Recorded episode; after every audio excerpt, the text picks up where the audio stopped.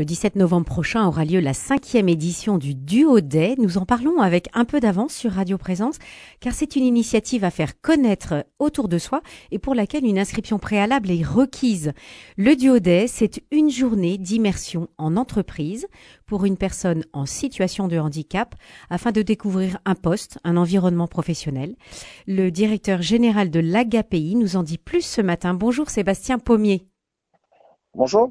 Merci à vous de vous être arrêté sur la route pour euh, nous délivrer ce, ce, petit entretien. Je vous propose de le débuter par un échange que j'ai eu hier avec euh, Fanny Dufour. Euh, c'est une, elle est une personne en situation de handicap et a participé elle-même à l'édition 2021 du Duo Day. Fanny Dufour, vous oui. avez participé l'année dernière au Duo Day. Est-ce que vous pouvez nous raconter pourquoi vous avez voulu participer à cette journée? C'est pour euh, déjà euh, travailler un peu à l'extérieur. Avant euh, de là, participer à ce Day, vous, vous, vous faisiez quoi? À l'ESAT Clermont. Vous êtes dans un ESAT, c'est ça? Oui. Quelle est votre cuisine. activité? En cuisine. En cuisine. Est-ce que vous aviez déjà l'habitude, quand vous avez fait ce premier duo day, est-ce que vous aviez déjà l'habitude de travailler avec des personnes en situation de handicap et d'autres personnes qui n'ont pas euh, ces difficultés? Oui.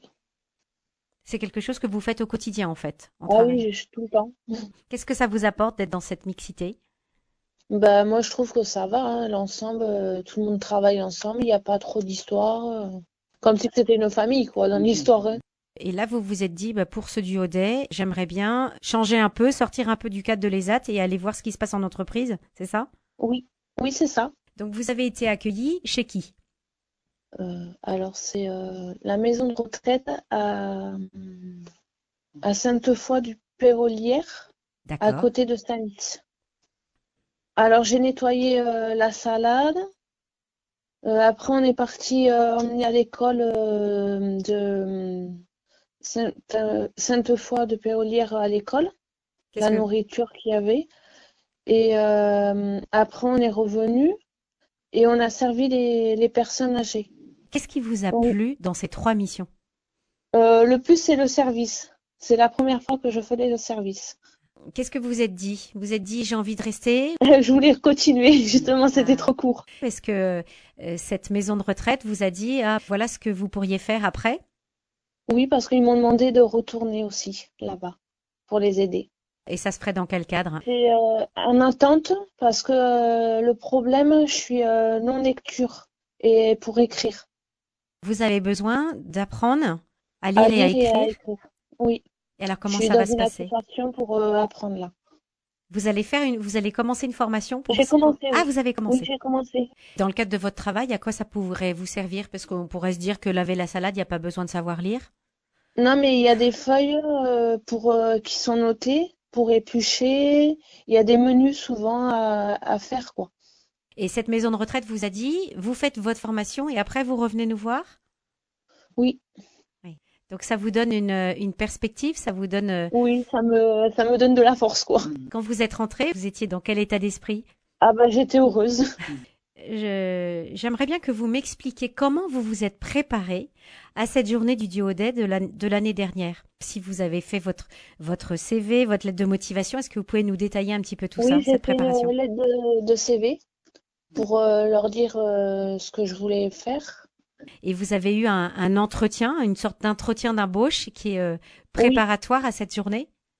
Oui, Voilà, c'était euh, Fanny Dufour, une, une jeune femme qui travaille euh, dans un de vos établissements, Sébastien Pommier, hein, en, en ESAT, et qui a fait cette C'est ça. journée du Duo Day l'année dernière dans, un, dans une maison de retraite euh, en service de cuisine. Et ça lui a euh, évidemment donné des ailes pour, pour entamer cette formation.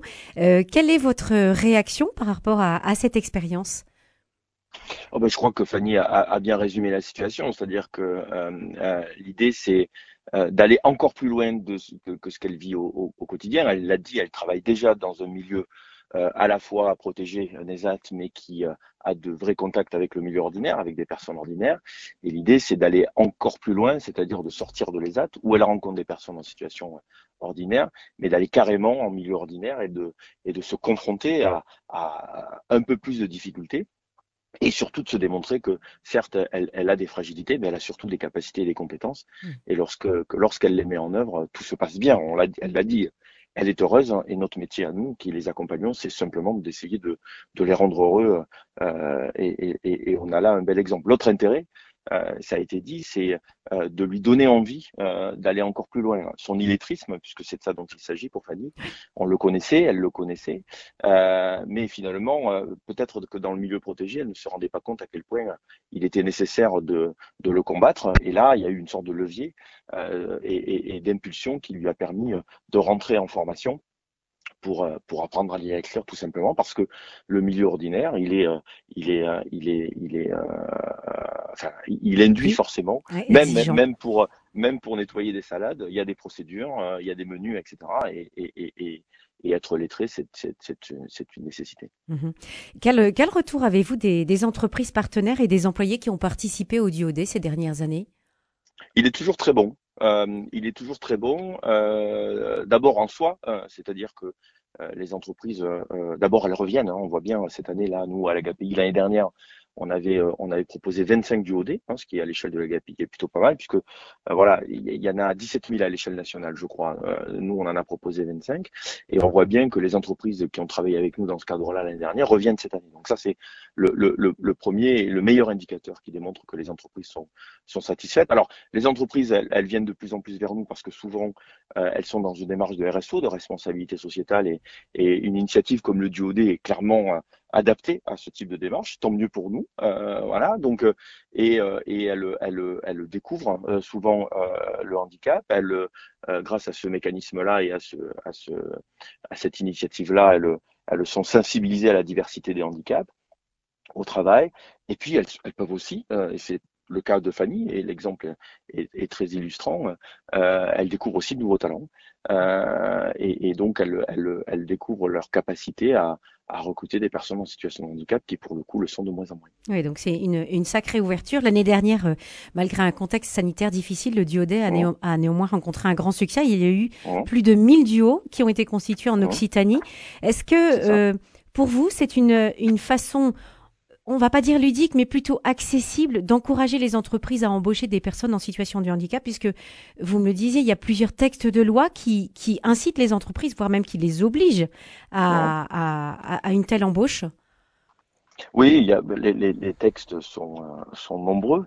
Euh, et c'est vrai que la démarche, euh, enfin, on est en France, hein, donc en France d'abord on subventionne et après on fiscalise. Donc euh, le, le, le, là aujourd'hui on est dans cette situation-là, c'est-à-dire que les entreprises sont obligées de, de, de, recruter un certain quota de personnes en situation de handicap, et si elles ne le font pas, elles, elles doivent contribuer financièrement justement à l'accompagnement des personnes en situation de handicap. Donc effectivement ça leur permet, je pense, les entreprises de voir les choses un peu non pas à l'envers mais dans le bon sens, c'est-à-dire de voir en quel point euh, les personnes en situation de handicap ne constituent pas une contrainte, concrètement une taxe, mais une opportunité parce que euh, y a de la place pour chacun, et y compris pour les personnes en situation de handicap, dans un contexte en plus où le handicap lui-même évolue. C'est-à-dire que au cours des 30, 40 dernières années, on voit bien que euh, on est du verbe naître de moins en moins handicapé.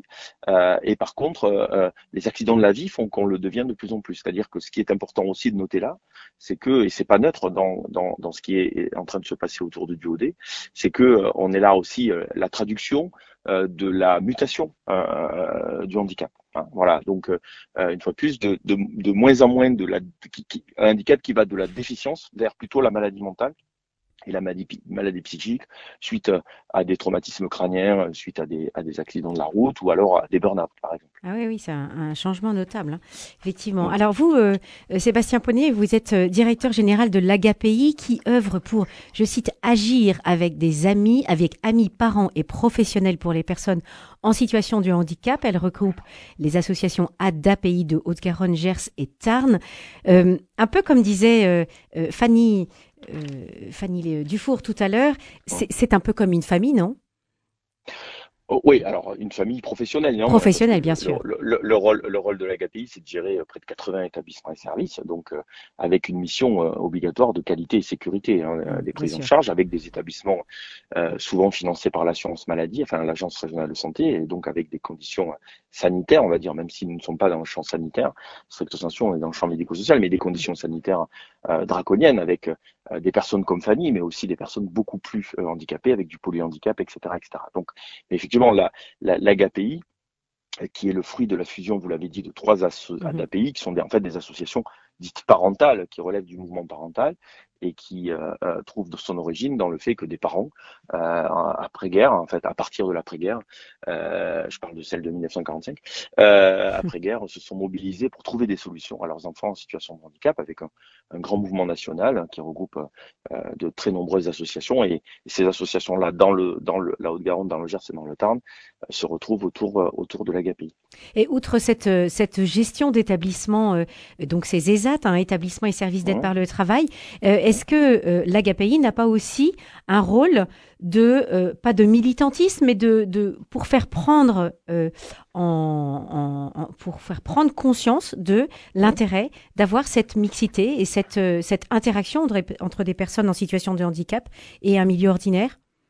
Ah ben le terme de militantisme que vous avez utilisé est le bon, on le ah revendique d'ailleurs. On a à l'AGAPI, en plus de cette fonction de gestion, une fonction militante, que je qualifierais même de tribunicienne, euh, c'est-à-dire qu'on porte aussi la parole euh, des personnes en situation de handicap, de leurs amis et de leurs familles et de leurs parents.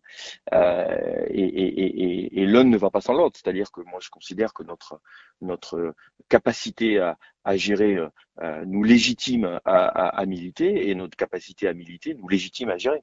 Donc voilà, l'idée c'est de, de, considérer que notre mission et notre action elle repose sur ces deux jambes-là, euh, à la fois à la fois apporter des solutions euh, par la gestion d'établissements et services, mais aussi euh, trouver toujours de nouvelles solutions, parce qu'on est convaincu que ceux qui ont les réponses ce sont d'abord ceux qui vivent les, les, questions. Et trouver de nouvelles solutions, justement, c'était ma, question suivante, puisque vous mmh. disiez que les personnes euh, porteuses de handicap euh, n'avaient pas le même handicap que, que dans, les, dans les décennies précédentes, ou en tout cas après-guerre. Est-ce que, justement, vous, vos établissements euh, ont aussi évolué et, et de quelle manière?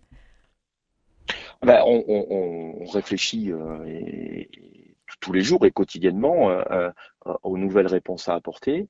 Aujourd'hui, les tendances, euh, elles tournent autour de, la, de la transformation, ce qu'on appelle la désinstitutionnalisation, c'est-à-dire justement la, la transformation des établissements en service. Je fais simple, hein, bien sûr, mais oui. la transformation d'établissements en service, c'est-à-dire l'idée de considérer que le handicap en France, il s'est construit euh, autour euh, bah, d'établissements. Alors vous citez les ESAT, mais il y a aussi les maisons d'accueil spécialisées, les IME, etc.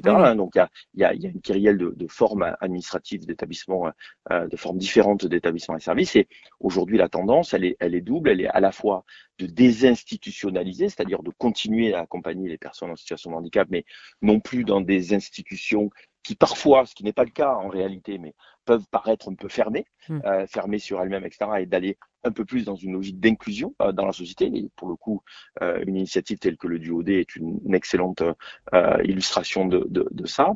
Et puis l'autre tendance lourde aujourd'hui sur laquelle on travaille beaucoup, c'est la question de l'autodétermination, c'est-à-dire au-delà d'ouvrir les établissements, c'est permettre aux personnes en situation de handicap, comme Fanny, mais y compris celles qui ont des handicaps plus lourds, hein, de s'autodéterminer, c'est-à-dire quand même de participer euh, toujours plus euh, à leur projet de vie et de décider de la vie euh, qu'elles vont mener et d'éviter que on puisse décider à leur place. Merci beaucoup Sébastien Paumet. Je précise que le Duodet, on peut s'inscrire www.duodet.fr et sélectionner un des trois choix, découvrir un métier, découvrir les atouts d'une personne handicapée ou accompagner une personne en situation de handicap. Merci à vous. Merci à vous.